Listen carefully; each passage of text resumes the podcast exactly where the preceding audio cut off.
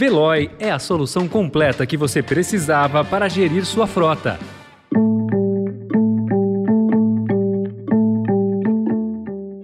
Olá, seja bem-vindo, seja bem-vinda. Começa agora mais uma edição do Notícia no seu Tempo. Esse podcast é produzido pela equipe de jornalismo do Estadão para você ouvir em poucos minutos as principais informações do jornal. Entre os destaques de hoje, após câmeras nas fardas, Polícia Militar acentua o uso de arma de choque. Auxílio Brasil emperra e tem fila de mais de um milhão de famílias. E na política cresce crise entre Dória e PSDB. Esses são alguns dos assuntos que você confere nesta segunda-feira, 16 de maio de 2022. Estadão apresenta Notícia no seu tempo. O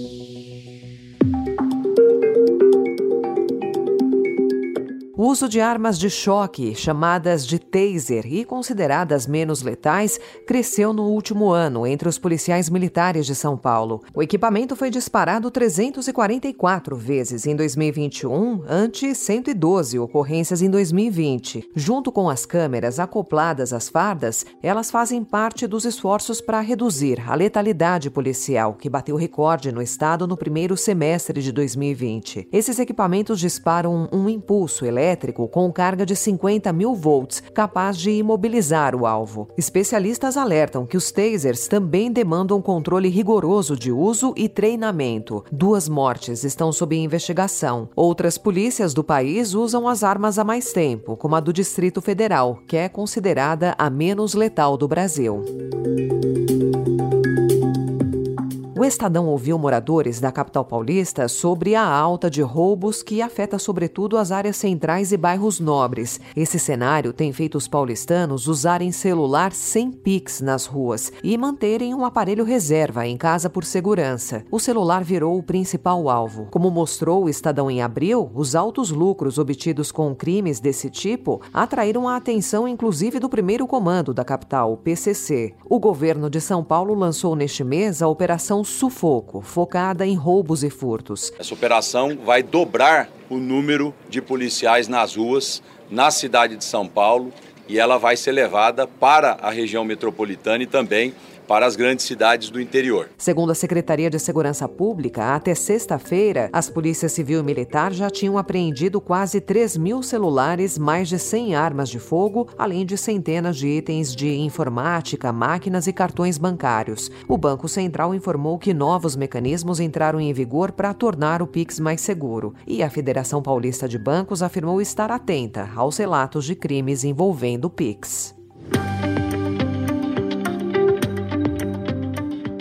A sinalização de João Dória de que pode recorrer à Justiça Eleitoral para questionar uma eventual decisão da Executiva Nacional do PSDB contrária à sua pré-candidatura ao Palácio do Planalto e favorável a uma composição com a senadora Simone Tebet, do MDB do Mato Grosso do Sul, agravou a crise na legenda e isolou ainda mais o ex-governador dentro do partido. Em uma carta enviada anteontem ao presidente do PSDB, Bruno Araújo, e que tem o timbre do advogado Arthur Rolo, que que é especialista em direito eleitoral, Dória cobrou respeito às prévias do PSDB e reafirmou que não vai desistir de sua candidatura. Ontem, o ex-presidente Fernando Henrique Cardoso apoiou Dória e a mensagem foi comemorada por aliados do ex-governador. A aliados, Araújo disse que a carta de Dória é um sinal de quase rompimento com o PSDB. O presidente Jair Bolsonaro participou ontem de uma lanchaciata em Brasília. Mais cedo andou de moto e foi a uma feira, acompanhado do ministro da Secretaria-Geral da Presidência, Luiz Eduardo Ramos, e do ex-ministro da Defesa, Walter Braga Neto. Após o passeio, o presidente afirmou que vai falar com o ministro da Economia, Paulo Guedes, para destinar recursos do orçamento ao Instituto Nacional de Colonização e Reforma Agrária, o INCRA. Na sexta-feira, a autarquia suspendeu todas as atividades atividades que envolvem deslocamentos por falta de verba. Com a decisão, estão canceladas as entregas de títulos de propriedade, que é uma das principais bandeiras na campanha de Bolsonaro. Precisamos de mais recursos, porque custa dinheiro você mandar o pessoal para as áreas trabalhar, é, emitir é, o respectivo título de, de propriedade. Isso é, não pode parar. E eu estou pronto, falar com o Paulo Guedes, se não tiver recurso, cortar de algum ministério. O Estadão também informa hoje que, depois de anunciar em janeiro que conseguiu zerar a fila de espera, o governo decretou uma espécie de sigilo não oficial sobre o número de brasileiros que foram habilitados para o Auxílio Brasil, mas ainda não estão recebendo o benefício mínimo de 400 reais. Cálculos feitos com base em critérios da Confederação Nacional dos Municípios indicam que esse número bateu em 1 milhão e 300 mil em março. A Rede Brasileira de Renda Básica afirma que um novo problema problema está mascarando os números. A formação da fila da fila. Seriam brasileiros em situação de vulnerabilidade que não conseguem sequer completar o cadastramento. Desde o dia 4 de maio, o Estadão tenta obter informações atualizadas sobre o saldo de habilitados do Auxílio Brasil após a concessão de abril, mas não há resposta do governo.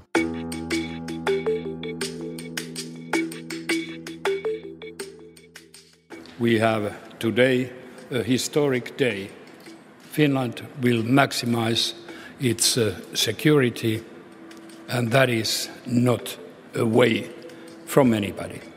A Finlândia e a Suécia vão solicitar formalmente nesta semana o pedido de adesão à OTAN. Os anúncios foram feitos ontem pelas autoridades dos dois países. A decisão encerra uma neutralidade militar histórica dos dois países nórdicos que ficam próximos à Rússia. Neste sábado, Putin disse ao presidente finlandês Sauli Niinistro que acabar com a neutralidade seria um erro. O governo russo descreveu esse movimento como ameaça à segurança e disse que pode retaliar. Notícia no seu tempo. As principais notícias do dia no jornal O Estado de São Paulo. Um inquérito policial será aberto contra o lateral Rafael Ramos, do Corinthians, para investigar as acusações de supostas injúrias raciais cometidas contra Edenilson, autor da ação, após o empate por 2 a 2 pelo Brasileirão no sábado. A polícia pretende pedir leitura labial. O episódio ocorre dois dias depois de a CBF e a Comebol se manifestarem no sentido de endurecer punições para clubes e envolvidos com esse tipo de comportamento. Rafael Ramos negou as acusações acusações ainda durante o jogo.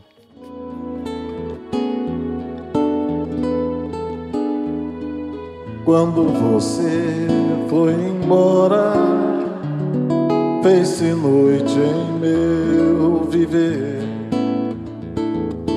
Forte eu sou, mas não tem jeito.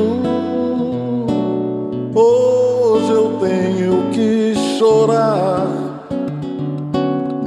casa 43 discos em 60 anos de estrada. Depois de seis décadas, Milton Nascimento decidiu parar de se apresentar nos palcos. Intitulada A Última Sessão de Música, a turnê de despedida passará por países da Europa, como Itália, Inglaterra, Portugal e Suíça, e pelos Estados Unidos, a partir de junho. Antes da viagem internacional, haverá uma pré-estreia exclusiva no dia 11 do próximo mês no Rio de Janeiro. As apresentações terminarão no Brasil em agosto, com shows no Rio de Janeiro Janeiro, São Paulo e Belo Horizonte. Essa foi mais uma edição do Notícia no seu Tempo, com a apresentação e roteiro de Alessandra Romano, produção e finalização de Felipe Caldo. O editor de núcleo de áudio é Emanuel Bonfim. Obrigada pela sua escuta até aqui e uma excelente semana. Notícia no seu tempo. As principais notícias do dia no jornal O Estado de São Paulo.